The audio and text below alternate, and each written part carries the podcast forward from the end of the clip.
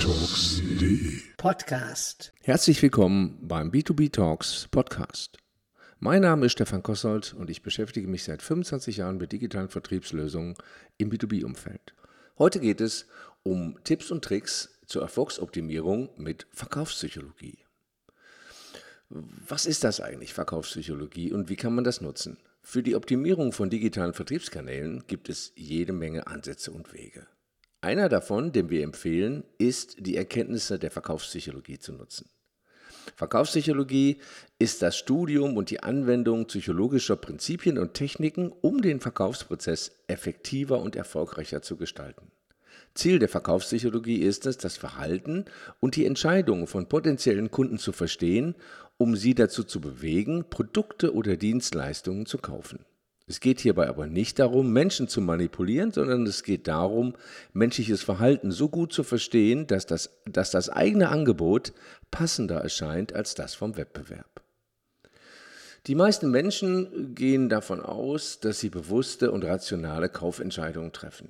Dem ist aber tatsächlich nicht so. Forschungsergebnisse zeigen, dass wir unser Gehirn in zwei verschiedenen Modi betreiben der emotional unbewusste Modus und der logisch und bewusste Modus.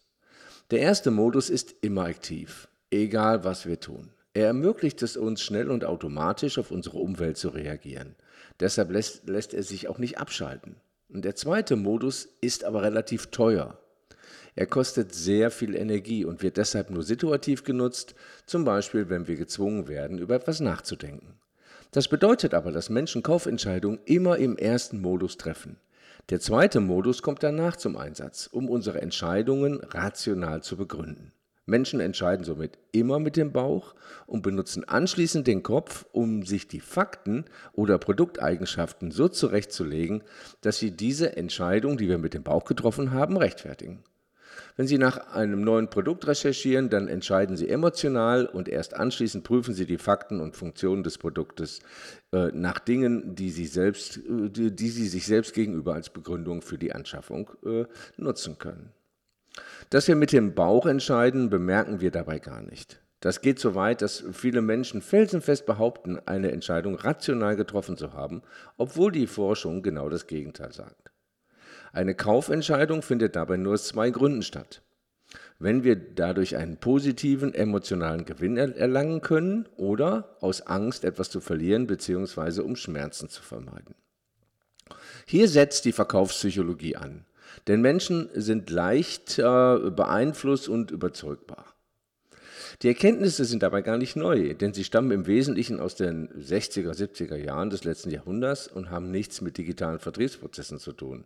Sie werden aktuell nur noch nicht überall eingesetzt, ne, obwohl diese Erkenntnisse eigentlich seit vielen Jahren vorhanden sind. Um die Erwartungen an dieser Stelle aber direkt zu relativieren. Sie können Menschen mittels Verkaufspsychologie nicht dazu bringen, Dinge zu tun oder Sachen zu kaufen, die sie nicht möchten. Voraussetzung für den erfolgreichen Einsatz ist immer, dass wir die Bedürfnisse kennen und wissen, welche Motive zu einer Handlung führen werden. Weiterhin hilft die Verkaufspsychologie nicht über technische Mängel der digitalen äh, Vertriebslösung hinweg. Wenn die Benutzbarkeit nicht gegeben ist oder Ihre Benutzerführung mangelhaft ist, müssen Sie das zuerst lösen. Erst danach kann Ihnen die Verkaufspsychologie bei der Optimierung helfen. Die Methoden der Verkaufspsychologie können Sie, als, können Sie digital einfach zum besseren Verkäufer machen. Nicht mehr, aber auch nicht weniger. Ich möchte in diesem Zusammenhang auf die sechs psychologischen Prinzipien der Überzeugung von Robert Cialdini, einem bekannten amerikanischen Psychologen, hinweisen. Das erste Prinzip ist Reziprozität oder das Prinzip der moralischen Verpflichtung. Tut, ihnen, äh, äh, also tut jemand ihnen einen Gefallen, so fühlen wir uns verpflichtet, uns zu revanchieren. Dabei spielt Wert nicht unbedingt eine Rolle. Gratisproben oder Gutscheine sind beliebte Mechanismen, die auf diesen Effekt setzen. Das zweite Prinzip ist Commitment. Haben wir uns einmal für eine Idee entschieden, neigen wir dazu, diese Entscheidung beizubehalten oder sogar zu verteidigen. Das Verhalten lässt sich zum Beispiel bei Communities, die sich rund um Produkte oder Marken bilden, beobachten. Die Mitglieder der Communities werben aktiv für ihre, eigene, für ihre eigenen Produktentscheidungen. Das dritte ist der Mitläufereffekt. Wenn wir nicht wissen, wie wir uns entscheiden äh, sollen, orientieren wir uns gerne an dem, was andere Menschen tun. Bewertungen, äh, sind hier ein beliebtes Element, welches auf diesen Effekt setzt. Das, das vierte Prinzip ist die Autorität. Menschen vertrauen gerne anderen Menschen, die sie für Experten halten. Früher war das zum Beispiel sehr stark bei Ärzten ausgeprägt. Was ein Arzt empfohlen hat, wurde nicht hinterfragt. Das fünfte Prinzip ist das der Sympathie. Wir neigen dazu, dass wir Entscheidungen äh, von Menschen wiederholen, die uns sympathisch sind oder die wir mögen. Mit bekannten Persönlichkeiten zu werben, nutzt zum Beispiel genau diesen Effekt. Und das letzte Prinzip ist das Prinzip der Knappheit. Knappheit erzeugt eine nahezu magische Anziehungskraft. Dabei ist es egal, ob, wir, ob es sich hierbei um eine zeitlich oder mengenmäßige Begrenzung handelt. Nur noch x Stück verfügbar ist eine Aussage, die genauso auf diesen Effekt setzt, wie wenn Sie äh, Leute beobachten, wie, äh, wie zum Beispiel bei Social-Media-Diensten wie Facebook oder LinkedIn. Beide Dienste bieten, bieten eine Timeline, die so viele Informationen enthält, also dass, wenn man nicht regelmäßig schaut, Informationen nicht mehr sieht. Dieser Effekt heißt auch FOMO oder beziehungsweise Fear of Missing Out. Chialdini hat hierüber ein sehr informatives und gut zu lesendes Buch mit dem Titel Persuasion, a Revolutionary Way to Influence and to uh, Persuade geschrieben, welches man auch auf Deutsch erhalten kann. Wer sich noch nie mit dem Thema Verkaufspsychologie beschäftigt hat, findet hier eine sehr gute Lektüre zum Einstieg. Schauen wir uns im Weiteren mal äh, beispielhafte Techniken der Verkaufspsychologie im konkreten Einsatz an. Es gibt, das muss man dazu sicherlich sagen, es gibt verschiedenste psychologische Überzeugungstechniken. Äh, die Orientierung ist deshalb nicht ganz einfach. In Summe kenne ich bestimmt weit über 100 Techniken, die sich allerdings häufig nur in Details unterscheiden. Hinzu kommt, dass die Namensgebung weltweit nicht einheitlich ist. Man, sieht deshalb, man stellt deshalb häufig fest, dass die neu gefundene psychologische Überzeugungstechnik identisch ist zu einer Technik, die Sie bereits unter einem anderen Namen kennen. Die im Folgenden aufgeführten Techniken sind deshalb nur von mir, sind deshalb subjektiv von mir ausgewählt. Dabei habe ich mich auf Techniken konzentriert, die mir am häufigsten begegnen. Das heißt aber erstmal nichts. Ich stelle somit auch kein, keine persönliche Top 10 vor. Wer das Thema interessant findet, sollte sich deshalb unbedingt tiefer einlesen. Ich empfehle weiterhin, nicht möglichst viele Überzeugungstechniken in seine digitalen Vertriebslösungen einzubauen, sondern Überzeugungstechniken zu finden, zu verstehen und die am besten funktionierenden zu verwenden. Genug der Vorrede, äh, starten wir äh, mit den ersten konkreten Beispielen. Also weitere Techniken finden Sie übrigens auch äh, in Blogbeiträgen auf der B2B-Talk-Seite, die ich im Transkript verlinkt habe. Der erste Effekt, den ich vorstellen möchte, ist der sogenannte Köder-Effekt. Ja, oder 3 ist die magische Zahl. Ich bin mir sicher, den hat jeder schon mal gesehen. Dieser Effekt funktioniert folgendermaßen. Erstellen Sie Produktvarianten, also typischerweise drei. Eine Variante ist sehr günstig, enthält aber kaum Leistung. Und eine Variante, die teuerste, enthält nur wenig mehr Leistung als die mittlere. Allein durch die Definition der beiden zusätzlichen Produktvarianten machen Sie die mittlere Variante, nämlich die, die Sie eigentlich verkaufen wollen, attraktiver. Das funktioniert im Übrigen auch, wenn Sie unsinnige Produkte und Leistungsvarianten definieren.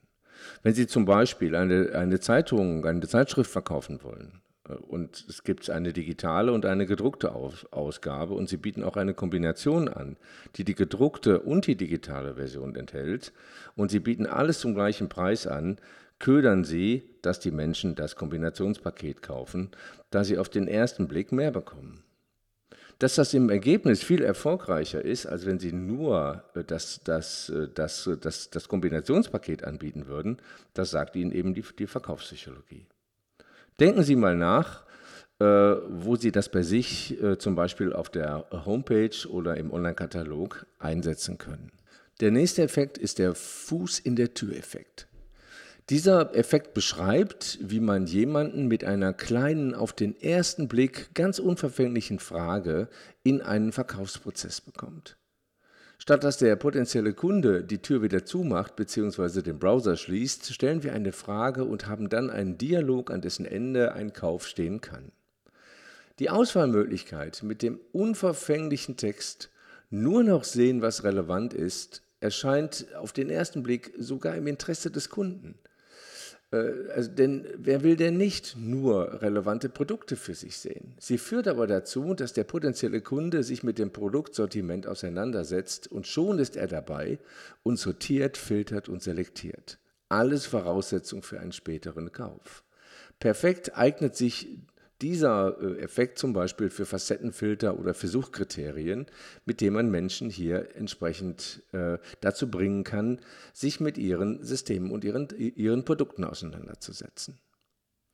Der nächste Effekt ist der sogenannte Halo-Effekt. Warum kaufen Menschen eigentlich gerne Markenartikel, obwohl diese in vielen Fällen teurer sind als Konkurrenzprodukte? Der Halo-Effekt besagt, dass Menschen von bekannten Eigenschaften auf Unbekannte schließen. Schöne Menschen sind häufig erfolgreicher und verdienen besser, da die offensichtliche und positive Eigenschaft Schönheit auch auf die schwerer zu erkennende Eigenschaft Kompetenz ausstrahlt. Apple ist auch ein Paradebeispiel dafür. Das bekannte äh, Apple-Produkt sorgt dafür, dass neue Produkte, die wir noch nie gesehen haben, begehrlich werden. Machen Sie Dinge besonders gut, die, ihre Ziel, die Ihrer Zielgruppe wichtig sind, um diesen Effekt für sich zu nutzen. Wenn Ihren Kunden zum Beispiel Service sehr wichtig ist, dann zelebrieren Sie Ihren Service. Das sorgt am Ende des Tages auch dafür, dass Ihre Produkte besser werden. Äh, also besser, als sie vielleicht sogar sind. Hier sind typischerweise mehr Umbaumaßnahmen erforderlich auf Ihrer Webseite oder in dem Online-Katalog, da Sie wahrscheinlich dafür neuen Content erstellen müssen und der Umbau von Verkaufsargumentationen eben sehr wahrscheinlich notwendig wird.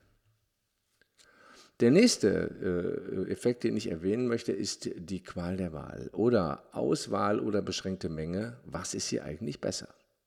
Zwei Forscher aus den USA haben den berühmten Marmeladenversuch gemacht. Die Frage war, welchen Einfluss hat die Größe der Produktauswahl auf das Kaufverhalten?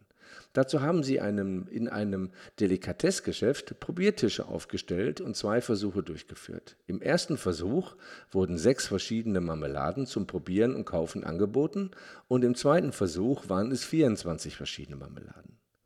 Das Ergebnis war, dass die größere Auswahl zwar mehr Leute motiviert hat, die Marmeladen zu probieren, als das bei der kleineren Auswahl der Fall war, aber ähm, äh, bei der kleineren Auswahl haben tatsächlich mehr Leute Marmelade gekauft.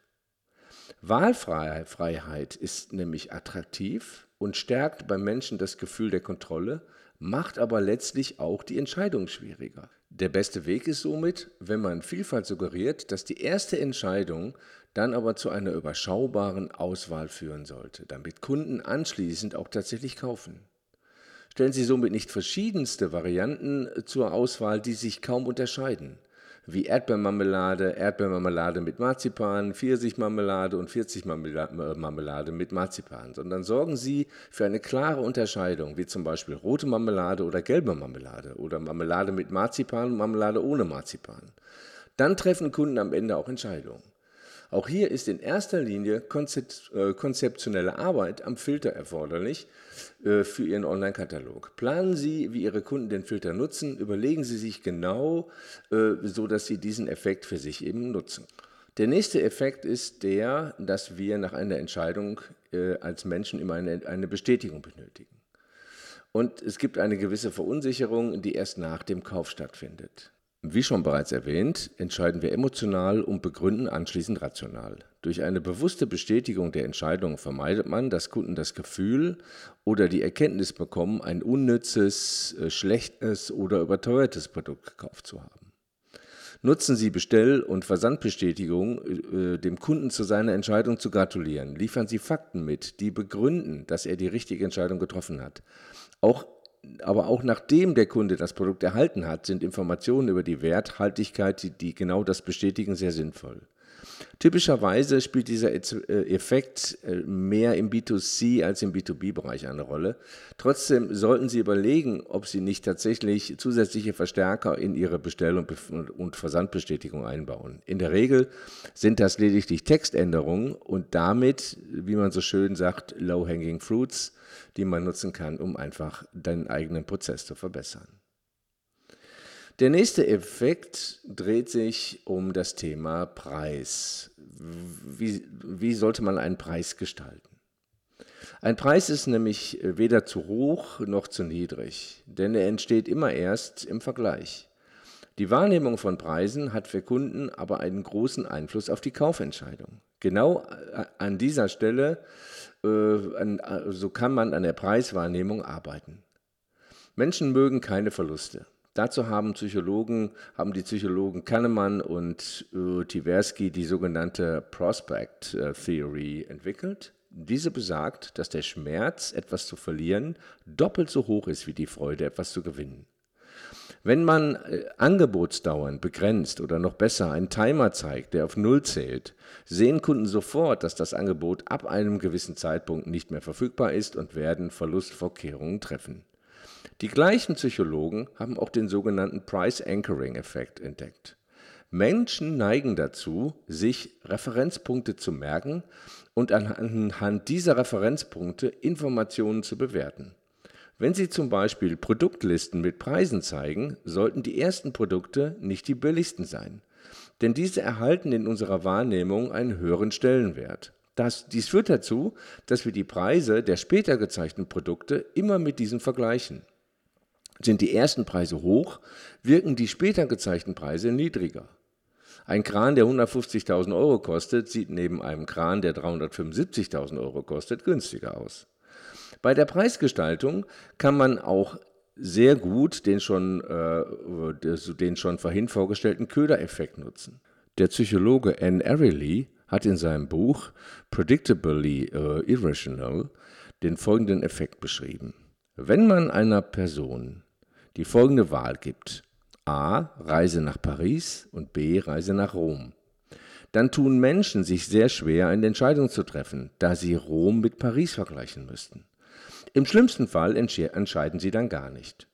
Wenn man aber die Wahlmöglichkeit wie folgt ergänzt, Reise nach Paris mit kostenlosem Frühstück, Reise nach Paris ohne kostenloses Frühstück und Reise nach Rom mit kostenlosem Frühstück, dann entscheiden sich die meisten Menschen für die erste Option, also Paris mit kostenlosem Frühstück, denn es fällt uns leichter, zwei Optionen für Paris äh, zu vergleichen, als Paris mit Rom.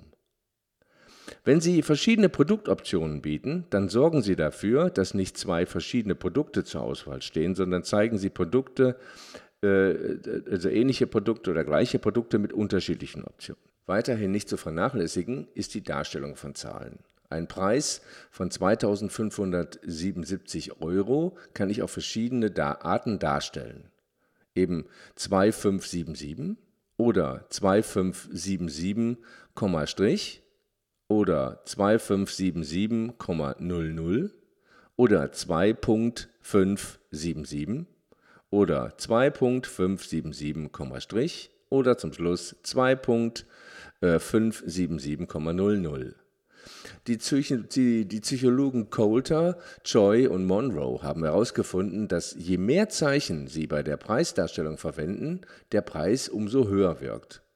Wenn Sie somit einen geringeren Preis kommunizieren möchten, lassen Sie Trennzeichen und Nachkommastellen nach Möglichkeit weg.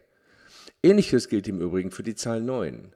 Der Psychologe Poundstone hat herausgefunden, dass der Umsatz um 24 Prozent gestiegen ist, wenn man ein Produkt statt für 40 Euro für 39 Euro verkauft. Produkte, die im Preis eine 9 am Ende haben, verkaufen sich also besser. Da sieht man ja auch bei jeder Gelegenheit im Supermarkt oder im Kaufhaus. Im Minimum können Sie, können Sie die Preisdarstellung auf wenige Stellungen anpassen. Das lässt sich in der Regel schnell umsetzen. Bei den weiteren Erkenntnissen ist eine konzeptionelle Vorarbeit und sind in der Regel auch aufwendige Anpassungen erforderlich, wenn Sie das nutzen wollen.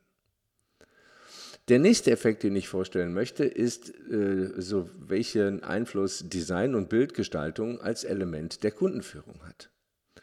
Wenn Menschen eine Szene beobachten und die Anordnung der Objekte gleich bleibt, sind wir gegenüber Veränderungen ziemlich blind.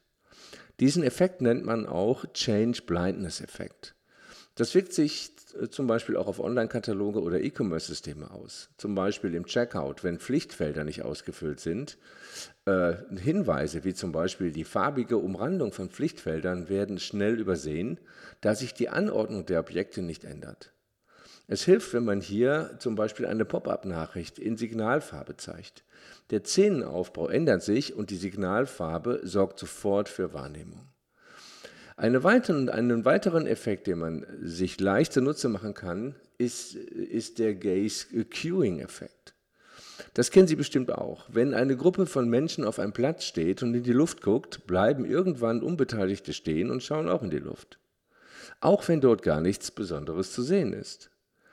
Wenn Sie bei Bannern oder auf Landingpages mit Personenbildern arbeiten, können Sie die Blickrichtung dieser Personen, die Sie zeigen, gezielt nutzen, um Headlines und Call-to-Action-Buttons zu verstärken, indem diese entlang der Blickrichtung positioniert werden. Das ist ganz einfach gemacht und vom Effekt nicht zu unterschätzen. Prüfen Sie am besten mal mit Heatmaps, wie Ihre Kunden Ihre Webseite oder Ihren Online-Katalog nutzen und achten Sie auf den Change Blindness-Effekt. Weiterhin ist, das, äh, ist der Aufwand, das Bildmaterial für Banner, die Personen zeigen, auf die spätere Verwendung zu optimieren, eher gering, sollte sich von daher eben auch gut und einfach nutzen lassen. Der nächste Effekt ist die Freiheit, Nein zu sagen. Durch umfangreiche Studien belegt gilt, wenn Sie möchten, dass jemand etwas tut, weisen Sie ihn darauf hin, dass er natürlich frei ist in seiner Entscheidung, es auch nicht zu tun. Dadurch betonen sie das Recht, Nein zu sagen. Überraschenderweise trifft anschließend genau das Gegenteil ein. Der Hinweis, die freie Wahl zu haben, erzeugt nämlich einen Entscheidungsdruck und in dieser Situation nimmt man gerne einen guten Rat an.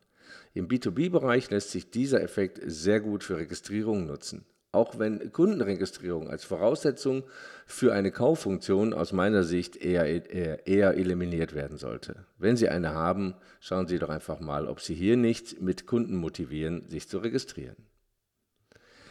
Der nächste Effekt ist es eben, Einwände in die Verkaufsargumentation einzubauen. Mit diesem Werkzeug bist du im Arbeitsalltag viel produktiver, auch wenn du bisher nur mit der Hand arbeitest. Diese Argumentation greift, typischer, äh, greift typische Gegenargumente oder Einwände direkt auf und entkräftigt sie, zumindest scheinbar. Wenn Sie die typischen Einwände Ihrer Kunden kennen, lassen sich diese leicht in die eigene Argumentation einbauen. Diese wirkt dann auf Ihre Kunden automatisch überzeugender. Der nächste Effekt ist Ja sagen bis zum Schluss. Fragen zu stellen ist aus meiner Sicht immer eine gute Idee. Wenn Sie aber rhetorische Fragen stellen, beziehungsweise die Fragen immer nur die Antwort Ja zulassen, dann erzeugen Sie bei Ihrem Kunden äh, äh den sogenannten Micro-Conversion-Effekt.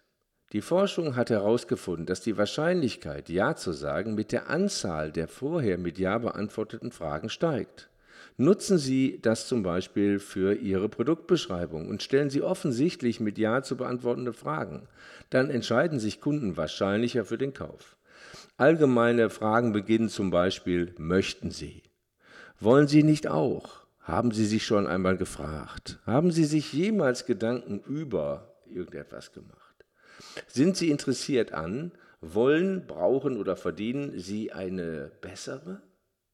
Das sind so typische äh, ja, Formulierungen, an denen man sich orientieren kann. Den nächsten Effekt nenne ich mal wiederholen, bis es zur Wahrheit wird. Man nennt diesen Effekt auch Sleeper-Effekt und er wurde von dem Psychologen Karl Hoffland, Alice äh, äh, Igli und äh, Charlie Chaikin herausgefunden. Der Effekt beruht darauf, dass Menschen nach einer gewissen Zeit den Ursprung einer Botschaft vergessen. Sie bewerten dann nur noch die Botschaft an sich. Dieser Effekt lässt sich einfach nutzen. Erstellen Sie aussagekräftige Botschaften und Bilder mit einem klaren Appell und vermitteln Sie kühne Behauptungen und wiederholen Sie diese häufig. Zunächst ihre, werden Ihre Kunden das als Werbung erkennen, aber mit der Zeit setzt sich die Botschaft in den Kunden ihrer Köpfe fest. Wir erstellen die besten Produkte für, führt bei andauernder Wiederholung dazu, dass das irgendwann in den Köpfen Ihrer Kunden gilt. Der nächste Effekt, den ich beschreiben möchte, ist, ein Lächeln kann Wunder bewirken. Wir sind ein kleines Unternehmen und machen zwar tolle Produkte, aber haben kaum Sichtbarkeit. Wie soll ich das auf Social Media äh, äh, oder LinkedIn, so, wie soll ich die Plattform für mich nutzen? Wenn ich, mir, wenn ich mit Interessenten ins Gespräch komme, dann höre ich das fast immer. Dass das auch anders geht, dafür steht für mich das Unternehmen SK Lasertechnik. Das ist ein kleines Unternehmen aus Wiesbaden. Dina Reit heißt die Geschäftsführerin und die veröffentlicht immer wieder kleine Videos mit netten, Dingen, äh, die man beim Lasern alle so machen kann. Das Unternehmen hat mittlerweile 30.000 Follower bei LinkedIn, das ist eine Menge. Und das sind alles Personen, die äh, die, die Frau Reit immer wieder mit ihren Botschaften erreicht. Machen Sie einfach etwas Nettes oder gar Lustiges, das regelmäßig und, und, und das regelmäßig und stringent. Stringent meint mindestens ein Jahr lang und regelmäßig mindestens alle 14 Tage einmal. Der Aufwand lohnt sich und Sie werden Sichtbarkeit bekommen. Das belegt auch die norwegische Studie von Wondwesen äh, Tafessi und Anderson Wien, ich hoffe, ich habe das richtig ausgesprochen, Using Message Strategy to Drive Consumers Behavioral Engagement on Social Media. Sie haben nämlich festgestellt, dass informative Posts, die sich sachlich zu Produkten oder Dienstleistungen äußern, im Vergleich zu transformativen Posts, die Gefühle und Emotionen hervorrufen, deutlich unterlegen sind. Das ist eine Form der Kommunikation, äh, die gerade in ingenieurgetriebenen Unternehmen, die technisch anspruchsvolle Produkte erstellen, nicht einfach ist. Das erlebe ich immer wieder. Aber schauen Sie sich doch einfach mal die Post von, von Dina Reit an, bei LinkedIn an. Ich habe die LinkedIn-Seite im Transkript verlinkt. So, denn den letzten Effekt, den ich äh, heute benennen möchte, ist eben, PS ist nicht das Letzte. Das ist eben nochmal ein ganz interessanter Tipp von dem Professor äh, Vögle. Das ist ein Pionier im Direktmarketing. Und der hat nämlich herausgefunden, dass mehr als 90 Prozent der Versuchspersonen bei einem Brief oder, oder eine, die einen Brief oder eine E-Mail enthalten, zuerst das PS lesen. Ja, also eigentlich das, was zum Schluss kommt. Nutzen Sie das doch mal für Ihr nächstes Anschreiben oder Ihren Newsletter und prüfen mal, ob das bei Ihnen und Ihren Kunden nicht genauso funktioniert. Jetzt haben wir ja bereits einiges zum Thema Verkaufspsychologie und einige konkret und leicht umzusetzende Techniken und Erkenntnisse gelernt. Allerdings haben wir uns bislang nur damit beschäftigt, wie wir Menschen dazu bringen, eine Entscheidung in unserem Sinne zu treffen. Das setzt aber den Willen, eine Entscheidung überhaupt zu treffen, voraus. Für Entscheidungen, seien es nun Kaufentscheidungen oder die Anmeldung zu einem Newsletter, bedarf es nämlich einer Verhaltensänderung beim Kunden. Um zu verstehen, wie es zu einer solchen Änderung kommt, gibt es verschiedene Ansätze aus der Forschung. Wir benutzen immer sehr gerne das Modell von BJ Fogg. Ich habe das im Transkript auch mal verlinkt, könnt sich angucken, gibt es auch eine Webseite für. Dieses Modell geht davon aus, dass drei Elemente gegeben sein müssen, um eine Verhaltensänderung herbeizuführen. Der erste Punkt ist die Motivation. Es muss also irgendeinen Grund geben, etwas, etwas tun zu wollen. Der zweite ist der, die, ist der Punkt der Fähigkeit. Neben dem Grund muss ich auch die Fähigkeit zur Handlung besitzen. Und der dritte und wichtigste, also wenn die ersten beiden gegeben sind, ist der Impuls oder der Reiz. Es bedarf immer eines Impulses oder eines Reizes, der die Handlung letztlich auslöst. Wenn ein Kunde handelt, sind nach Fogg alle drei Elemente gegeben. Andersherum handelt ein Kunde nicht, ist mindestens einer der drei Elemente nicht gegeben. Dem Impuls und Reiz kommt dabei aber eine besondere Bedeutung zu, denn er muss passend zur Motivation und den Fähigkeiten gewählt werden. In der Grafik, die Sie im Transkript finden, ist dies durch die grüne Linie symbolisiert. Warum es so wichtig ist, Ihre Kunden richtig einzuschätzen, merkt man, wenn sich, wenn, sie, wenn sich der Impuls oder der Reiz, der von Fogg auch als Prompt oder Trigger oder Call to Action oder Request bezeichnet wird, wenn Sie sich den genauer anschauen. Wenn Sie nämlich einem Kunden einen Prompt geben, aber er empfindet keine hinreichende Motivation, dann nerven Sie. Wenn einem Kunden, wenn Sie einem Kunden einen Prompt geben, aber die Fähigkeit zu handeln sind nicht ausreichend, dann frustrieren Sie Ihre Kunden. Laut Fogg gibt es unterschiedliche Arten von Prompts, die man nutzen kann, um Handlungen zu provozieren, die in Abhängigkeit zur Höhe von Motivation und Fähigkeiten funktionieren. Wenn eine höhere hohe Motivation und geringe Fähigkeit vorliegt, dann passt der sogenannte, Facil äh, der sogenannte Facilitator Prompt. Dieser Trigger wird häufig bei Social-Media-Diensten verwendet. Wenn Sie zum Beispiel die Information erhalten, dass Sie neue Nachrichten bekommen haben. Bei Apps sind das typischerweise diese roten, roten Punkte mit den Zahlen drin die dann entsprechend angezeigt werden. Die Motivation ist hoch, weil sonst hätte ich mich ja bei den Apps nicht angemeldet oder bei den Diensten. Die Fähigkeit, die ich haben muss, ist gering, denn ich muss mich nicht anmelden, das habe ich ja bereits getan, oder ich muss auch nicht irgendwas kaufen. Ein, ein, sogenannter äh, ein sogenannter Facilitator-Prompt oder Trigger reicht aus, um Menschen zu motivieren, die App zu, äh, zu öffnen und sich die Nachrichten anzuschauen. Wenn eine niedrige Motivation, aber eine hohe Fähigkeit vorliegt, dann funktionieren sogenannte Sparkling Prompts. Um die Motivation äh, zu steigern, könnte man im E-Commerce zum Beispiel mit dem Chialdini-Prinzip Knappheit arbeiten, welches, welches ich ja vorhin bereits auch erläutert habe. Liegt hingegen eine hohe Motivation und hohe Fähigkeit vor, dann bedarf es nur noch einer Kleinigkeit, um die gewünschte Handlung auszulösen. Äh, Fogg nennt diese, diesen Prompt übrigens Signal. Doch passen Sie auf, dass Sie es mit Prompts nicht übertreiben. Prompts sollten mit Bedacht eingesetzt werden. Wenn Sie zum Beispiel zu viele Prompts einsetzen, fühlen sich Kunden überfordert und treffen gar keine Entscheidung. Möchte ich jetzt nochmal auf die bunte Welt der Farben eingehen. Farben beeinflussen nämlich unser Handeln massiv. Die Wissenschaft dahinter beruht auf Jahrhunderten an Forschung, in denen man sich intensiv mit der Wirkung von Farben beschäftigt hat. Wenn Interessenten eine Webseite aufrufen, dann bilden sie sich innerhalb von Sekunden eine Meinung. Laut Wissenschaft ist dieser Eindruck zwischen 60 bis 90 Prozent farbabhängig und über 50 Prozent der Interessenten kommen nicht wieder, wenn sie die Ästhetik nicht anspricht. Den Einfluss der Farben auf uns, äh, äh, die Farben auf uns haben, ist wissenschaftlich belegt und zwar erheblich. Dabei wirken Farben geschlechtsspezifisch unterschiedlich. Frauen reagieren besser auf Blau, Violett, Grün und weniger auf Orange, Braun und Schwarz. Männer hingegen reagieren besser auf Blau und äh, Grün und Schwarz und weniger auf Braun, Orange und Violett. Nun ist es ja so, dass auf Webseiten selten nur mit einer Farbe gearbeitet wird, sondern üblicherweise mehrere Farben zum Einsatz kommen, äh, kurz Farbklima genannt. Dazu finden Sie im Transkript auch eine entsprechende Grafik, das, das gibt, da kann man mal die verschiedenen Farbklimata äh, sehen. Die passende Farbauswahl für Sie, Ihre Produkte und Ihr Unternehmen zu finden, ist sicherlich eine Spezialistenaufgabe, die wir hier und jetzt auch nicht thematisieren wollen. Allerdings die Wirkung, äh, die Grundfarben haben, die sollten Sie zumindest kennen. Blau vermittelt Vertrauenswürdigkeit.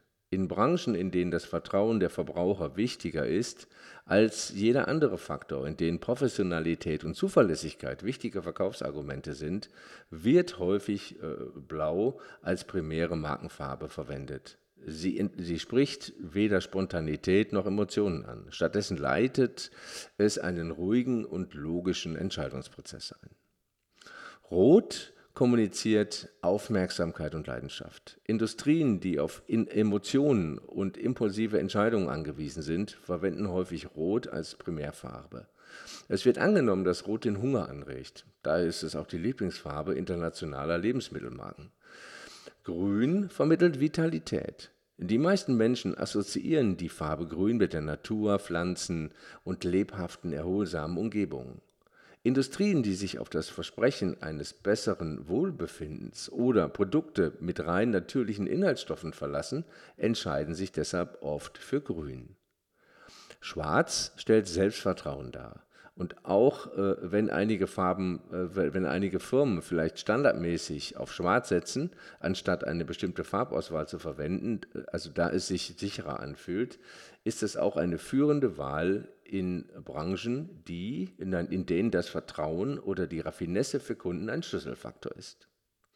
Das soll es an dieser Stelle auch zum Thema Farben gewesen sein. Mit dem Grundverständnis sollten Sie aber mal auf Ihre Webseite schauen. Beim letzten Punkt, auf den ich Sie hinweisen möchte, geht es um Körpersprache. Wenn Sie mit äh, erfolgreichen Verkäufern sprechen, dann hören Sie immer wieder, dass diese in der Lage sind, Menschen bereits, wenn sie mit denen in Kontakt kommen, einzuschätzen auf Basis ihrer Körpersprache. Aber geht das denn eigentlich auch am Bildschirm? Wenn wir über Körpersprache in digitalen Vertriebsprozessen sprechen, dann bedeutet das natürlich nicht, dass wir die Videokamera anmachen und unsere Kunden beobachten können. Das wäre auf der einen Seite zu einfach, würde aber auch erhebliche Ressourcen erfordern. Sie müssen das ja alles irgendwie speichern oder auswerten, sich anschauen. Am wichtigsten aber ist, das wäre natürlich ein riesiges Datenschutzthema und aus den Gründen schon hochproblematisch. Aber es gibt Möglichkeiten, indirekt auf Körpersprache zu achten. Haben Sie sich schon mal selber beobachtet, wenn Sie am Bildschirm sitzen und eine frustrierende Erfahrung haben? Die Anwendung tut nicht das, was Sie von ihr erwarten, und wie reagieren Sie jetzt? Die meisten Menschen neigen dazu, ihre Frustration und ihren Ärger darüber an der Maus oder der, Ta der Tastatur abzureagieren. Mausbewegung, Klick- und Tippverhalten sowie Scrollverhalten lassen sich aber messen. Ich möchte hier zum Beispiel die Anwendung Hotjar erwähnen. Ja, die habe ich im Transkript verlinkt. Oder auch Matomo, das ist ein beliebtes äh, äh, Auswertungstool für Webseiten, bietet Tools an, mit denen man leicht Heatmaps in die eigene Webseite integrieren kann. Die Interpretation setzt zwar schon etwas Übung voraus, ist aber auch kein Hexenwerk ja, und, und sollte auch äh, dem Gelegenheitsuser einen Einblick geben. Ja, das soll es für heute auch im Wesentlichen schon mal, äh, schon mal gewesen sein. Verkaufspsychologie ist ein wichtiges Werkzeug für Anbieter, um den Verkaufsprozess zu optimieren und die Wahrscheinlichkeit von erfolgreichen Verkaufsabschlüssen zu erhöhen. Indem sie menschliche Verhaltensweisen, Motivationen und Entscheidungsprozesse berücksichtigen, können Verkäufer ihre Kommunikationsstrategie anpassen, um besser auf die Bedürfnisse und Wünsche ihrer Kunden einzugehen. Dies führt nicht nur zu einem höheren Umsatz, sondern auch zu zufriedeneren Kunden und langfristigeren Geschäftsbeziehungen. Um diese Fähigkeiten erfolgreich einzusetzen, ist es wichtig, kontinuierlich zu lernen, sich anzupassen und die jeweiligen Techniken den jeweiligen Kunden und Kontext anzupassen. Diejenigen, die mit dem Erfolg ihres digitalen Vertriebs noch nicht zufrieden sind, haben offensichtlich ein paar Anregungen äh, mitgenommen. Für die, die gerade starten oder einen Relaunch vorbereiten, nutzen Sie die Erkenntnisse aus der Verkaufspsychologie direkt von Anfang an. Das erspart Ihnen langfristige oder langwierige Optimierungen. Darüber hinaus möchte ich Ihnen unseren Blogbeitrag vom Unterbewusstsein zum Verkaufserfolg, wie Sie Ihren Kunden online steuern können, empfehlen. Der ist auch im Transkript entsprechend verlinkt. Ja, wo gemerkt, jetzt sind wir wieder zum Ende äh, gekommen unseres äh, heutigen Podcastes. Ich würde mich wie immer freuen, wenn Sie den Beitrag äh, bei Ihren Kollegen oder Ihren Social-Media-Aktivitäten auch teilen. Ja, und ansonsten freue ich mich, wenn wir uns bald wieder hören. Bis dahin.